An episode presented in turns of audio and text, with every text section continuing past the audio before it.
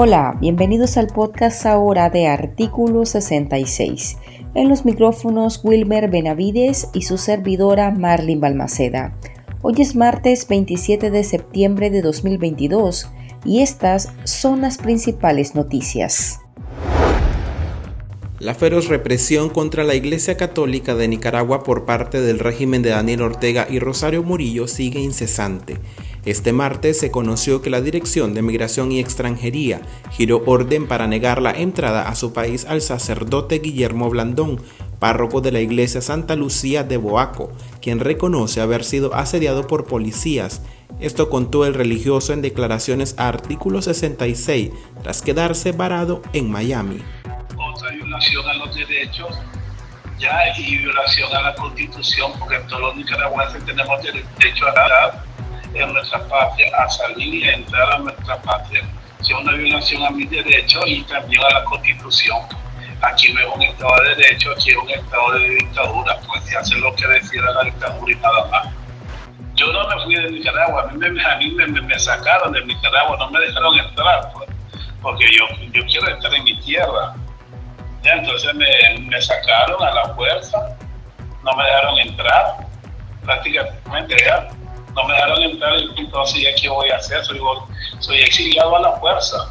El destierro del que es víctima otro religioso fue informado por el obispo auxiliar de Managua, Monseñor Silvio José Báez, a través de su cuenta de Twitter.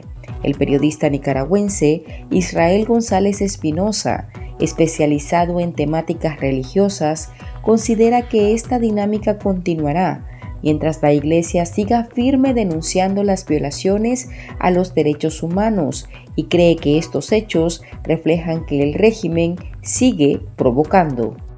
Es otra, otra escalera más de la persecución religiosa que vive Nicaragua actualmente bajo el régimen dictatorial de Daniel Ortega y de Rosario Murillo.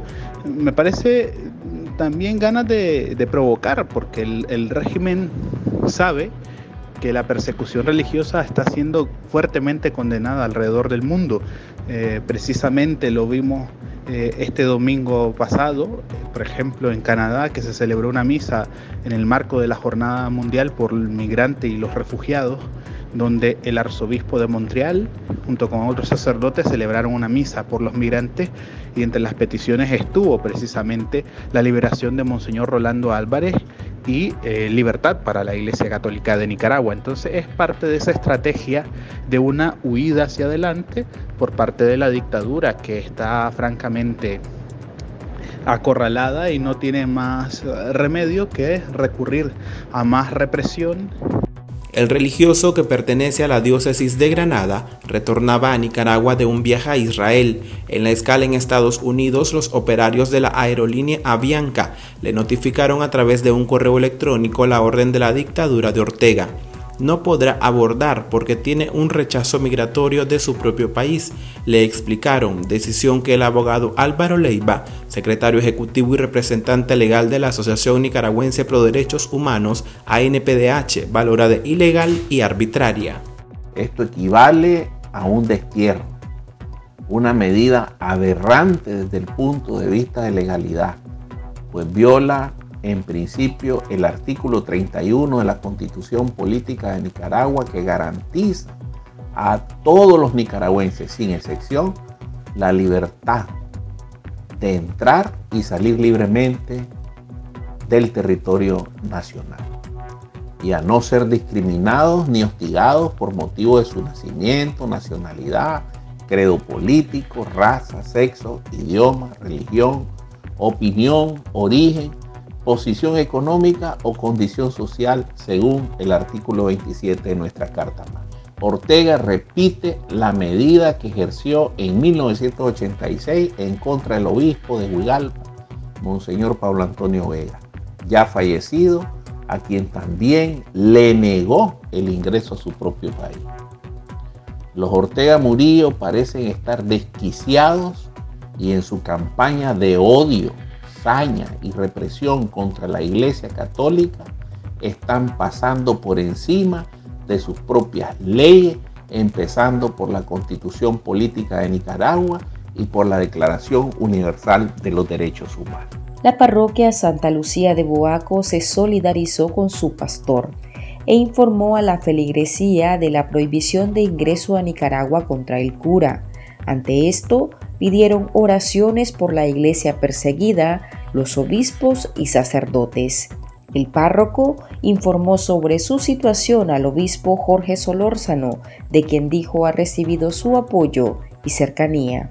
En julio de 2022 el régimen impuso esa misma medida contra el padre jesuita José Alberto Idiáquez, lo que fue percibido como una represalia porque el religioso participó en la mesa de negociación del fallido diálogo nacional y por abrir las puertas de la Universidad Centroamericana para que los jóvenes se refugiaran de los ataques armados de policías y paramilitares. Más de 50 religiosos se han exiliado por persecución contra la Iglesia, que se ha recrudecido a partir de 2018.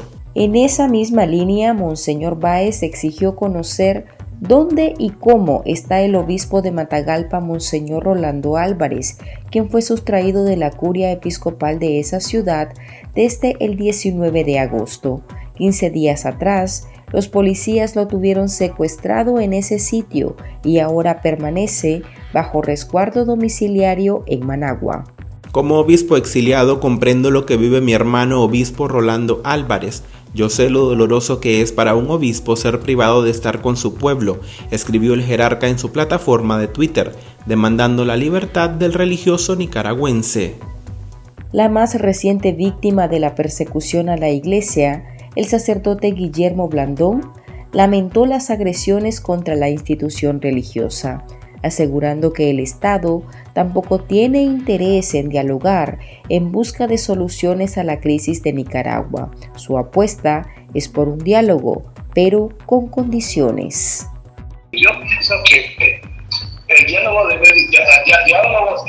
siempre debe, debe, siempre debe pero en cuanto a la situación concreta de nuestro país, antes de haber un diálogo, tienen que haber ciertas condiciones para poder establecer el. Por ejemplo, libertad de los presos políticos, libertad de la iglesia, ¿me explico? O sea, dejar de perseguir la iglesia, dejar de estar amenazando. ¿ya? Primero tienen que quitarse todas estas cosas que son características de un régimen que no quiere dialogar. Mientras no se hagan estas cosas, no se puede dialogar primero tiene que, arreglar muchas cosas, de volver ya legalizar nuevamente cosas que han, que han, han, quitado personas jurídicas, crear, crear un sistema de verdaderamente que, que haya disposición, porque se han cometido muchos abusos. Yo no puedo dialogar con una persona que está abusando, que ha abusado y que sigue abusando cuatro sacerdotes, dos seminaristas y un camarógrafo que acompañaban en la curia al obispo Álvarez están en prisión en el Nuevo Chipote. Se desconocen los cargos que le imputan. Los familiares del preso político Roger Reyes siguen adelante con su demanda para que el abogado pueda ver a sus hijas de 5 y 3 años, con quienes no tiene ningún tipo de contacto desde hace 403 días. En un video divulgado en redes sociales, la esposa del reo de conciencia recuerda que Reyes se ha sometido a una huelga de hambre para exigir el cese de esa tortura y pidió a los nicaragüenses levantar la voz en respaldo a esa solicitud de reencuentro de Roger con sus hijas, derecho que le niegan las autoridades del país. Este es un fragmento de la petición de los parientes de Reyes. Hoy, Roger está encarcelado por hacer el bien, encerrado en las peores condiciones. Hoy mantienen a Isa y Sam sin poder ver a su padre, la más grande tortura que puede haber para un padre cariñoso y responsable. Ante esa tortura, Roger ha decidido comenzar una huelga de hambre que pone en riesgo su vida. Por eso yo hoy les pido que levantemos la voz como Roger lo ha hecho tantas veces. Que levantemos la voz porque cese la tortura, porque Isa y Sam puedan ver a su padre y decirle que están bien, que nos hace falta y lo esperamos con mucho amor. Que sentimos que nos han robado un pedazo del corazón pero también vea que nos mantenemos fuertes, y así seguiremos por él. Suyen Barahona, presidenta de la Unión Democrática Renovadora UNAMOS, igualmente se ha visto obligada a la separación forzosa de su pequeño de 5 años. El menor dijo a su padre que él tiene paciencia, pero que está empezando a perderla al ver que su madre no regresa. Desde junio de 2021 no tienen contacto y por eso exigen una llamada para Suyen. Esto contó César Dubois, esposo de Suyen Barahona, al programa En Contacto de Artículo 66 es algo que estamos pidiendo, que nos permitan que puedan comunicarse, eh, que nos permitan enviarle una carta, que nos permitan enviarle una foto. Fíjate que hasta eso hemos pedido tanto de forma legal, eh, en carta directamente a las autoridades de la Dirección de Auxilio Judicial, eh, en diferentes otras ocasiones, que nos permitan mostrarle una foto de nuestro hijo a su bien. ni siquiera eso han permitido, ¿verdad? mientras la exguerrillera Dora María Telles prosigue con su huelga de hambre desde hace más de 15 días, exigiendo respeto a sus derechos, acceso a material de lectura y una alimentación balanceada. El preso político Irvin Larios se sumó a esta iniciativa, pero en su caso en solidaridad con su compañero de celda Roger Reyes, quien lo único que pide es ver a sus hijas las noticias más destacadas, el ritmo de la realidad nacional y debates para comprender el panorama social, ahora, el podcast informativo sobre Nicaragua.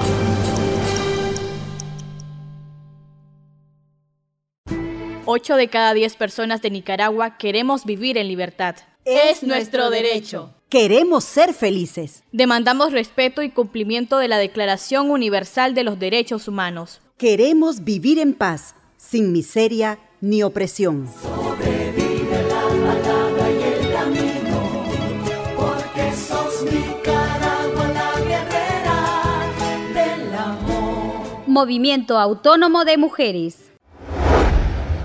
Y estas son otras noticias que usted también debería conocer.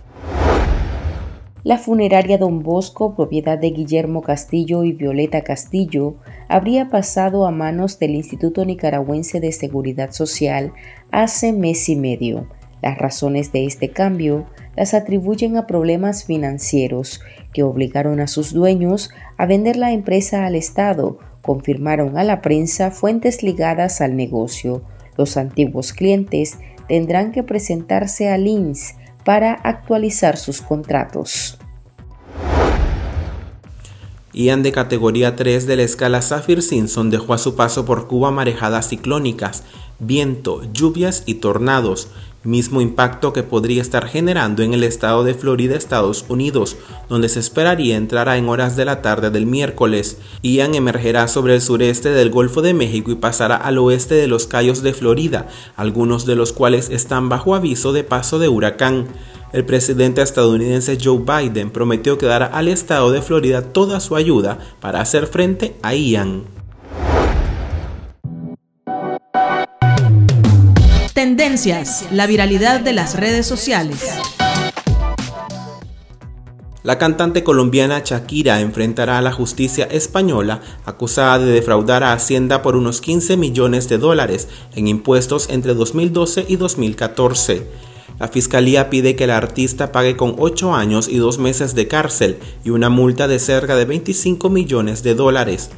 La intérprete de Te Felicito dispone de tiempo para pactar con las acusaciones interpuestas en su contra por parte de la Fiscalía, Hacienda y la Agencia Tributaria Catalana antes de sentarse en el banquillo. Aquí termina el episodio de ahora de este martes. Para más noticias pueden visitarnos en nuestra web www.articulo66.com. También puede suscribirse a nuestro podcast y seguirnos en las redes sociales como Artículo 66 y en Twitter arroba Artículo 66 Nica. Hasta la próxima.